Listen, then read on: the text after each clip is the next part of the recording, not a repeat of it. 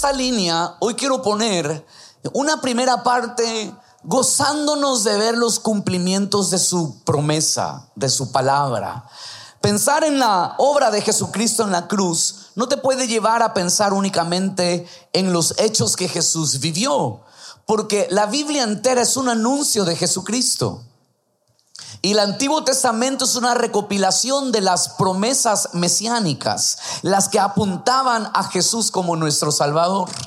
Y quiero llevarte a mirar cómo la Biblia nos deja ver en el Antiguo Testamento promesas de la resurrección. Y que hoy podamos entender esto y te alegres al entender que el que Jesús resucitara era algo profetizado y que fue algo cumplido. Hoy nosotros tenemos ya la evidencia de ese acto. Pero antes de Jesús, los creyentes vivían bajo la promesa y morían creyendo en la promesa y eso traía salvación a ellos. Quiero que veas por un momento estos dos pasajes. Isaías capítulo 25 y acompáñeme a ver el verso 8. Isaías 25 y verso 8 dice, destruirá a la muerte para siempre y enjugará Jehová el Señor toda lágrima de todos los rostros y quitará la afrenta de su pueblo,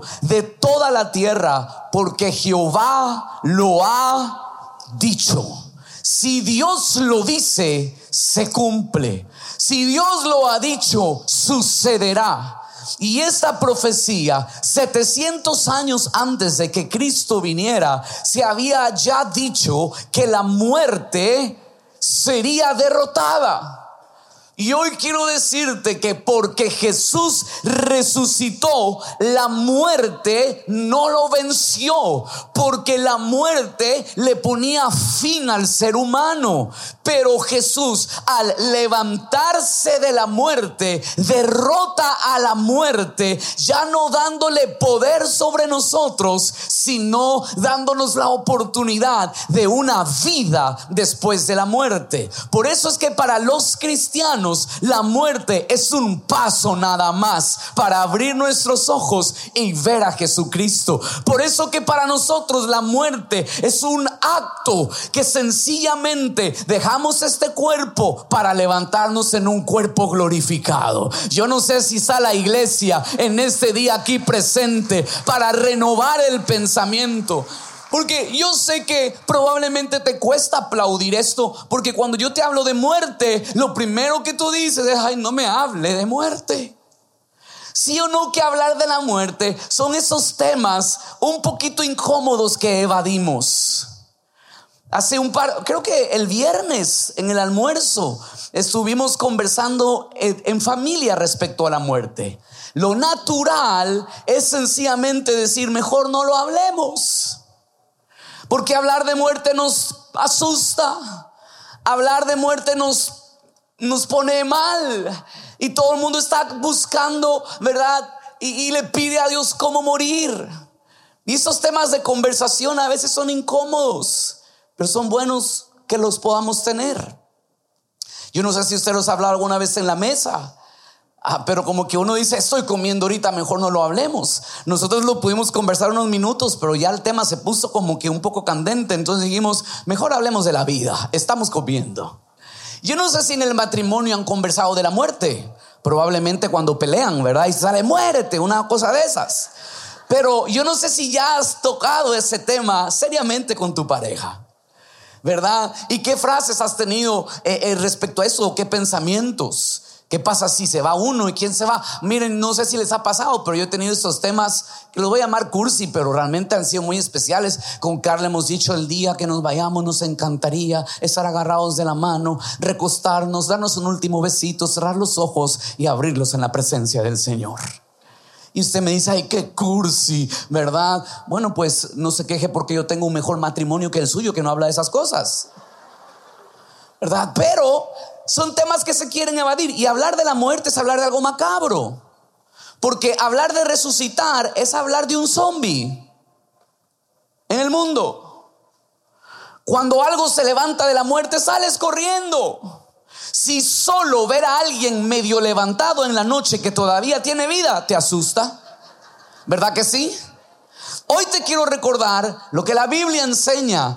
Y 700 y más de años antes de Jesús se había dicho que Dios había declarado que vendría aquel que vencería la muerte y no tendría más posesión sobre nosotros los hijos de Dios.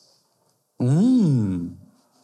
¿Qué tan interesante es esto que nos dice, váyase hasta el capítulo Vea este siguiente verso aquí mismo en Isaías 26 y verso 19.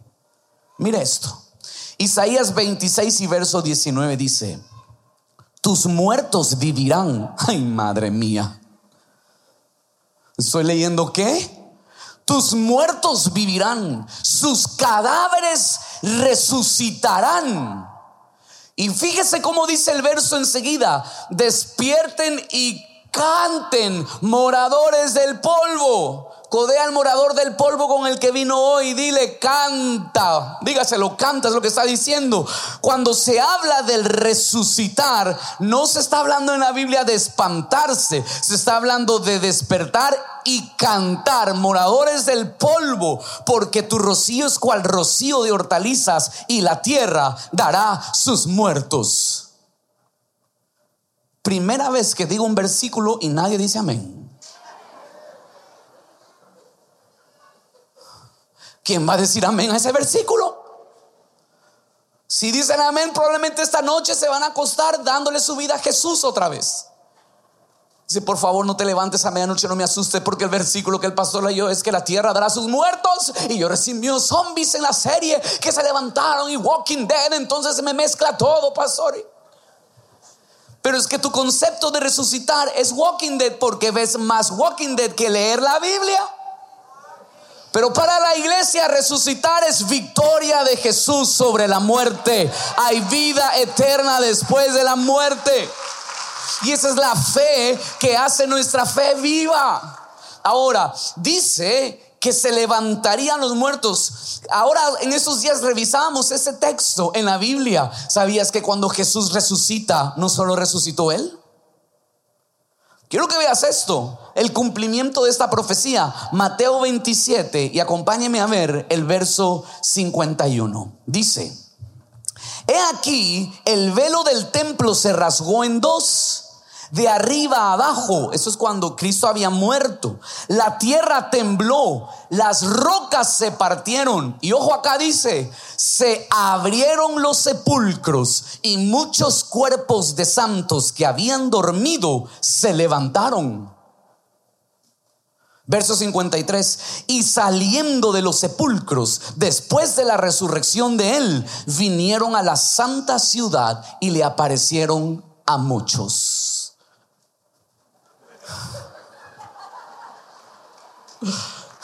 Biblia, casa de fe.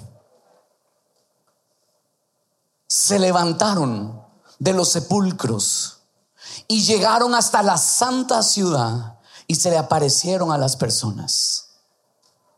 Hoy tiene que cambiar nuestra perspectiva de la muerte Hoy tiene que cambiar nuestra forma de pensar del resucitar, porque cuando nos cuando resucitemos, resucitaremos en cuerpos glorificados. Cuando Jesús se levantó de la muerte, venciendo así la muerte, tuvo un cuerpo glorificado. Hay quienes no lo reconocieron, hay quienes lo reconocieron al hablar, hay quienes Jesús tuvo que mostrarles sus heridas. No me haga muchas preguntas porque yo no estuve ahí y la Biblia narra diferentes aspectos del cuerpo resucitado resucitado de Jesús. Pero lo que sí sabemos es que después de la muerte hay vida. Y cuando se resucite, seremos resucitados en cuerpos glorificados. Dice la Biblia que cuando Cristo venga por su iglesia, los que durmieron se levantarán primero. Y los que hemos quedado nos levantaremos junto con ellos en las nubes para recibir al Señor en el aire. Y usted está alimentándose de lo que Hollywood le vende cuando usted debería emocionarse por lo que va a suceder. Y yo le decía en ese almuerzo a mi casa, me encantaría ser de los que hemos quedado. que cuando Cristo venga, yo vea levantar de los muertos a los santos, que con ellos recibiremos a Jesús en el aire. Esa es la fe que tenemos viva. Por eso decía el apóstol Pablo, cuando alguien muera, no se entristezcan como aquellos que no tienen esperanza. Nos vamos a doler, nos vamos a entristecer, pero con esperanza. Porque un día, cuando Cristo venga, los que durmieron en Él se levantarán con Cristo Jesús. Esa es la fe que tiene la iglesia de Cristo. Jesús resucitó y vence la muerte. Los voy a llevar por un momento a la escena del domingo a primera hora. Un domingo como hoy, que recordamos la resurrección, fueron hasta el sepulcro unas mujeres. Y quiero que veas la historia conmigo en Lucas 24. Vamos hasta el verso 1. El primer día de la semana, muy de mañana, vinieron al sepulcro trayendo las especias aromáticas que habían preparado y algunas otras mujeres con ella. Y hallaron removida la piedra del sepulcro y entrando no hallaron el cuerpo del Señor Jesús. ¿Usted se imagina esta escena por un momento? Hay varias cosas que quiero dejarte. Había sido el peor fin de semana que pudieron haber vivido habían caminado con el maestro, habían visto su poder, sus milagros y de repente para ellos, bloqueados de lo que Jesús ya les había dicho que acontecería, pues obviamente en una escena ante tus ojos tan fuerte te bloqueas de todo lo que se te dijo. ¿Te ha pasado que en momentos de pánico no sabes ni para dónde correr aún sabiendo la teoría de qué hacer?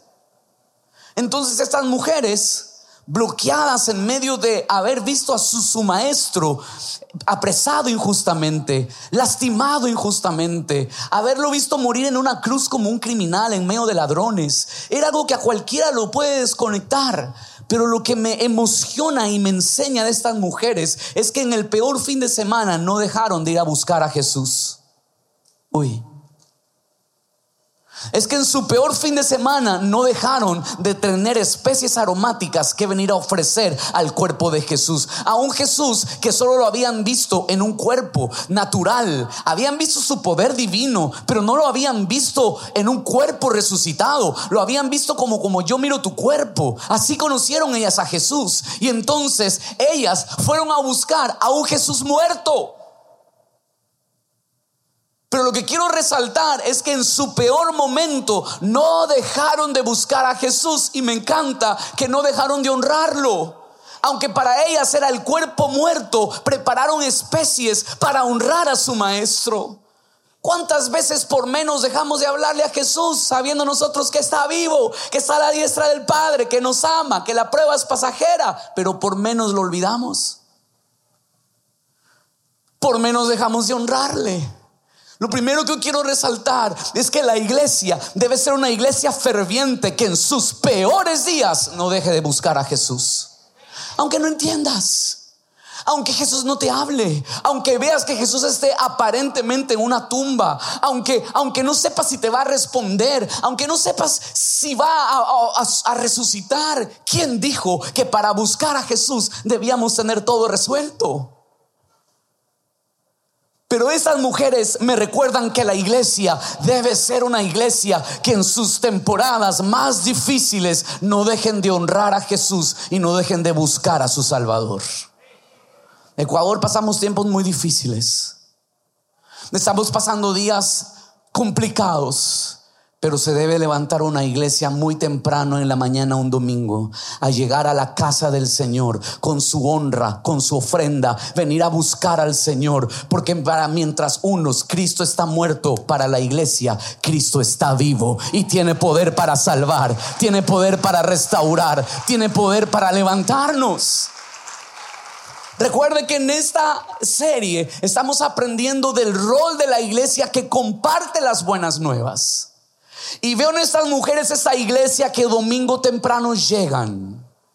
Cuando llegan a buscarlo de la forma única en la que estaban acostumbradas. Un Jesús humano a quien tocar. Llegan hasta aquel lugar, ven la piedra removida, no ven el cuerpo, pero quiero que veas cómo continúa esta historia. Verso 4. Aconteció que estando ellas perplejas por esto, he aquí se pararon junto a ellas dos varones con vestiduras resplandecientes. Y como tuvieron temor, como cualquier otro, bajaron el rostro a tierra y les dijeron, ¿por qué buscáis entre los muertos al que vive? No está aquí, verso 6, sino que ha resucitado. Cuando yo leía esta frase, esta pregunta que le hacen los ángeles a esas mujeres, entendí que muchas veces queremos encontrar respuestas a nuestra vida buscando en los lugares equivocados, buscando en el sistema en el que solo vimos a Dios obrar. Esas mujeres solo habían conocido a un Jesús hombre que tenían que tocarlo y verlo para ver el poder que salía de él. Y entonces los ángeles les dicen, ¿por qué buscas entre los muertos aquel que vive? Hoy vengo a decirte, iglesia, que es tiempo de levantar nuestros ojos porque Jesús no está en lo muerto de este mundo. Jesús no está en lo descompuesto de este mundo. El cuerpo se puede descomponer, pero la vida del hombre es una vida espiritual, es una vida que se levanta más allá de la descomposición de un cuerpo. Y el mundo en el que estamos cada vez está más descompuesto y a veces estamos buscando las respuestas en la muerte. En un sistema caído, en un sistema que se está descomponiendo. Era el cuerpo que debía volver al polvo. No era Jesús. Era su cuerpo. Porque Jesús no era Dios por tener cuerpo. Jesús era Dios porque Él es el Hijo del Dios viviente.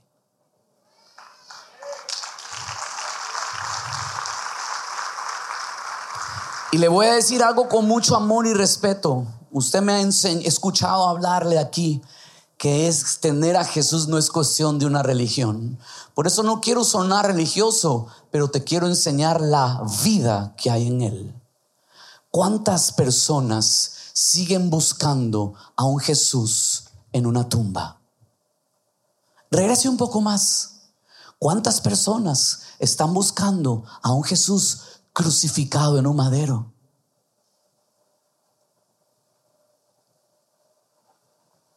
Y creemos que nuestra fe está puesta en un Jesús muriendo, en un Jesús que agoniza, en un Jesús clavado.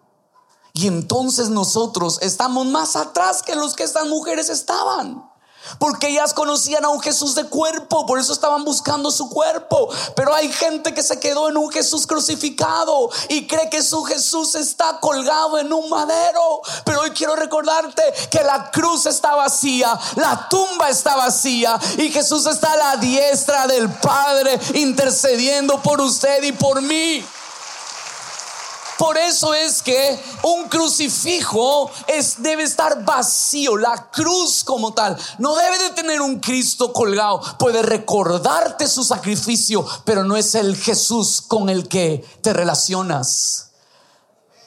Porque ese Jesús un día estuvo en el madero para estar el resto de la eternidad a la diestra del Padre. Amén. ¿Sabe cómo lo podemos entender? De la misma forma como nosotros somos parte de la familia de Dios. La Biblia dice que nosotros hemos sido adoptados en la familia de Dios. Solo en el verso en la Biblia donde habla que hemos sido adoptados, se nos reconoce como adoptados. El resto de la Biblia nos enseña que somos hijos de Dios, amados por Él. El cielo no te señala por el acontecimiento de ese día donde te adoptaron. El cielo te reconoce desde ese día como un hijo legítimo de nuestro Padre Celestial. ¿Me estoy dando a entender? Hoy al Dios al que amamos no lo debes de buscar en una cruz, no lo debes de buscar en una tumba, debes de saber que está tan cercano a tu corazón, tocando la puerta y diciendo, ábreme la puerta de tu corazón, porque quiero entrar, amarte, perdonarte y levantarte, porque di mi vida por ti. Ah, si ese aplauso es para el Salvador de nuestras vidas, que suene fuerte. Los ángeles les dicen en el verso 6, no está aquí, mírelo. Lucas 24 y verso 6, no está aquí, sino que ha resucitado. Acuérdense de lo que les habló cuando aún estaba en Galilea, diciendo, es necesario que el Hijo del Hombre sea entregado en manos de hombres pecadores, que sea crucificado y resucite al tercer día. Mira el verso 8. Entonces ellas se acordaron de sus palabras y volviendo del sepulcro dieron nuevas de todas estas cosas a los once y a todos los demás. Miren, en ese tiempo no había prensa tan ágil como hoy. En ese tiempo no había redes sociales. Entonces cuando el cielo dijo, ¿cómo hago para que esta noticia la sepan todos? Llamó a un grupo de mujeres. Bendito Dios por las mujeres que son mensajeras, comunicadoras. que lo cuentan todo, que lo reportan todo. ¿Verdad que sí, hermanas? Yo molesto a mi mamá. Por ahí está mamá. mi mamá es la reportera de lo que sucede en los hermanos Villacres. Casi que no tenemos que ni llamarnos. Ella nos cuenta todo, todo, todo, todo. Quién vive, quién muere, quién resucita, quién se cae, quién se levanta. Es increíble. Yo no tengo que ver redes sociales para saber qué pasa con mis hermanos. Lo sabe ella. Y así es, así son las mujeres. Imagínense que le hubiese encargado eso a los hombres que contemos. ¿Se imagina? A media cuadra nos hubiésemos olvidado de lo que el ángel nos dijo. ¿Estaba vivo o muerto? ¿Algún varón me apoya? Denle un aplauso a las mujeres que están aquí. Maravillosas.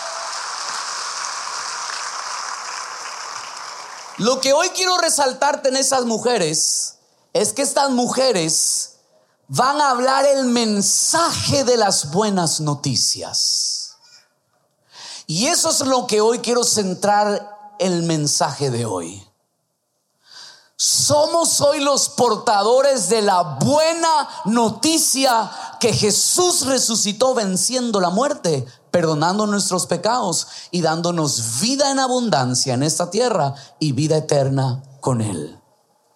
Quiero llevarte a un último versículo que lo vamos a leer muy despacio, donde el apóstol Pablo enseña magistralmente el rol de la iglesia, tal cual lo hicieron estas mujeres tal cual lo hacemos nosotros hoy. Quiero que veas conmigo segunda los Corintios capítulo 5. Y vamos hasta el verso 14. ¿Cuántos están conmigo concentrados para leer? Amén. Muy bien. Vamos a leer. Segunda los Corintios 5 y verso 14. Dice, porque el amor de Cristo nos constriñe. Eso quiere decir, nos toma, nos domina. Y ese amor nos lleva a pensar esto, que si uno murió por todos, luego todos murieron y por todos murió para que los que viven ya no vivan para sí, sino para aquel que murió y resucitó por ellos. Para ponerles el verso muy sencillo, déjeme explicárselo así. Si alguien alguna vez hizo algo por ti tan grande que te salvó el pellejo, tú vas a vivir eternamente agradecido con esa persona.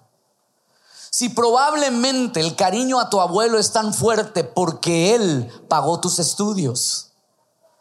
Probablemente tienes un cariño muy grande con el jefe porque un día te dio la oportunidad cuando nadie más te la dio. Si alguien alguna vez puso el pecho por ti, entonces tú vas a responder de una forma en donde vives de una u otra forma conectado en agradecimiento a esa persona. Ahora Jesús dio su vida para perdonarnos y librarnos de la muerte eterna. Por eso es que Pablo, con tremenda libertad, dice, todos ustedes vivimos para Cristo, porque Él dio su vida por nosotros. Amén. Siga leyendo conmigo el verso. Y vamos a ver hasta el verso 16. De manera que nosotros, de aquí en adelante, toca a tu vecino y dile, de aquí en adelante, no nos conoceremos según la carne. Dígaselo así, ya se lo va a explicar. Dígale, no te voy a conocer si estás gordito o flaquito. No, no, no va por esa línea. Está diciendo, no nos vamos a conocer según la carne. Cuando habla de la carne es, no nos vamos a conocer por nuestra humanidad.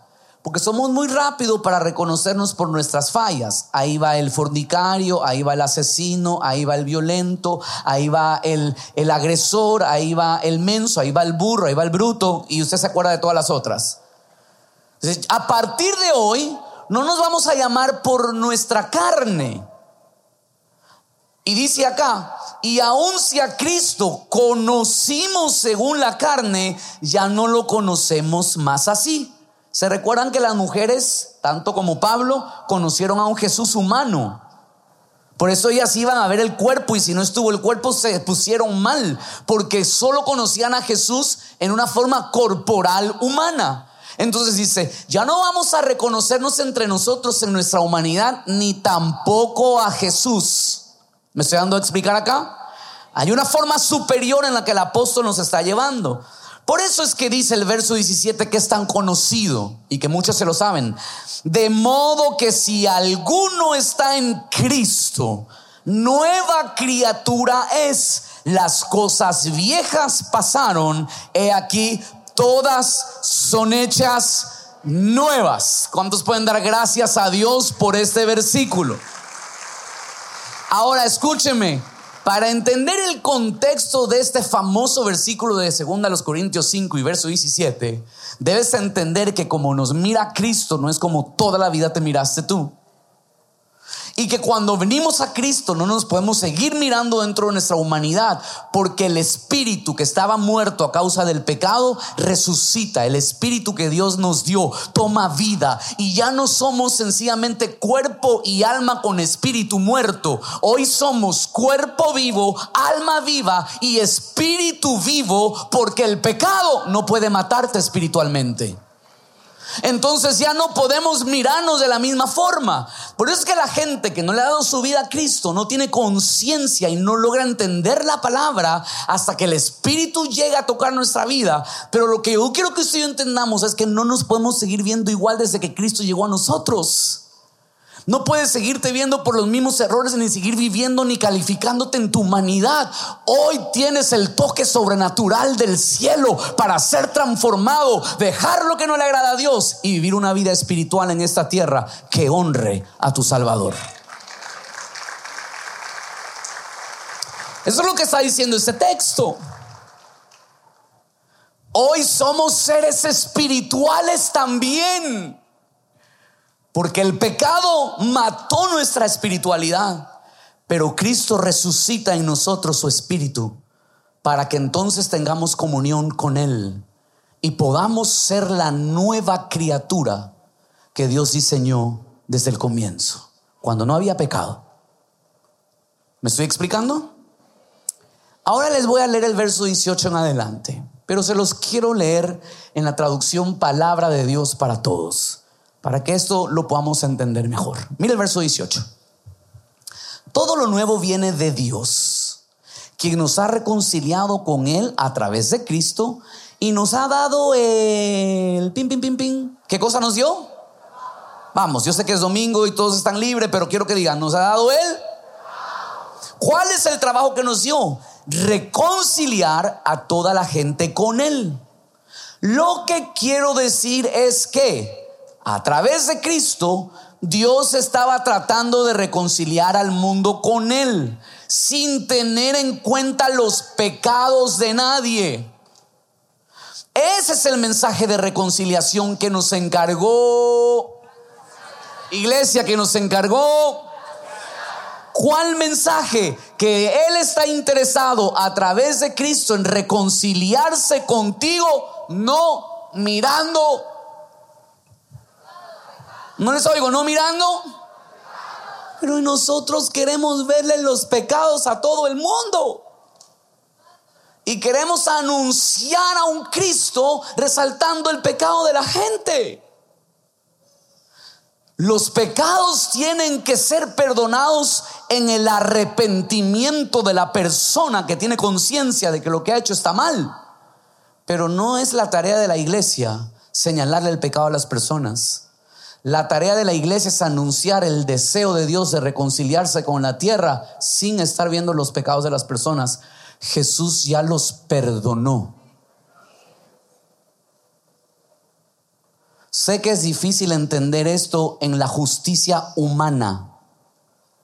Porque en la justicia humana nos va a saltar el, pero no, pues, pero ¿cómo va a ser así? No debe funcionar. Uno más uno es dos. Es que no es la justicia de hombres, es la justicia divina. Y la justicia divina fue que Jesús fue el sacrificio perfecto para perdonar todos los pecados de ayer, hoy y los de mañana. Jesús está buscando reconciliarte con el Padre sin estar oliendo los pecados. Los pecados son perdonados en la medida que el pecador se arrepiente de ellos. Y la iglesia debe de anunciar, léalo por favor conmigo, debe de anunciar a un Cristo que por él se reconcilia con el Padre. Y ahora mire esto, se pone más bello todavía. Mira el verso. ¿En dónde me quedé? Verso 20. Así que, mira el verso 20. Hemos sido enviados para hablar en el nombre de Cristo es como que si Dios estuviera llamando a la gente a través de... Uy. Toca a tu vecino y dile, Dios te quiere usar. Ahora escuche, hablamos por Cristo cuando les rogamos a ustedes que se reconcilien con Dios. Verso 21. Aunque Cristo no tenía ningún pecado, Dios lo hizo cargar con los nuestros para que por medio de él fuéramos la evidencia de que Dios está dispuesto a dar su aprobación a los seres humanos. ¿Sabes qué es la iglesia? La evidencia. Otra vez, ¿qué es la iglesia? La evidencia. ¿La evidencia de qué? De que Él, a través de Jesús, decidió aprobar a los seres humanos, ¿por qué los pudo aprobar a usted y a mí? Porque tu pecado se lo dio a Jesús. Tú y yo no podíamos cambiar por nosotros solos. Por eso es que cada vez que en tus propias fuerzas intentas ser una mejor persona, te vas a dar cuenta del desastre que somos sin Jesús. Entonces Dios nos aprobó a nosotros a través de Jesús y a Él lo hizo cargar con el pecado de la humanidad para que a través de Él lleguemos al Padre y tú te vuelvas la evidencia. ¿La qué? La evidencia. Por eso iglesia, donde vas, eres la evidencia de que Cristo ama, restaura, perdona y da vida. Esa es la iglesia. Ese es el rol. Déjeme usar un poquito la imaginación. Sé que no es así, tendríamos que estudiarlo mejor, pero déjeme imaginarlo. Haga de cuenta que ese fue el mensaje que Pablo le dio a la iglesia en un domingo de resurrección. El domingo que vienen todos, hasta los online vienen presencial. Y entonces el apóstol Pablo se levanta y empieza a enseñar. Y todo el mundo emocionado porque resucitó. Les deja el mensaje claro y les dice, Él resucitó. Y hoy la iglesia es la mensajera de ese amor. Hoy la iglesia es la evidencia de que Jesús ama, que Dios perdona y quiere reconciliarse. Ya te aprobó el cielo en Jesús. No tienes que hacer nada para ganarte su amor. No tienes que hacer nada para que Él te ame. En Jesús tus faltas han sido perdonadas y tienes libre acceso a través del arrepentimiento y la fe para conectarte con un Dios que perdona y da vida eterna.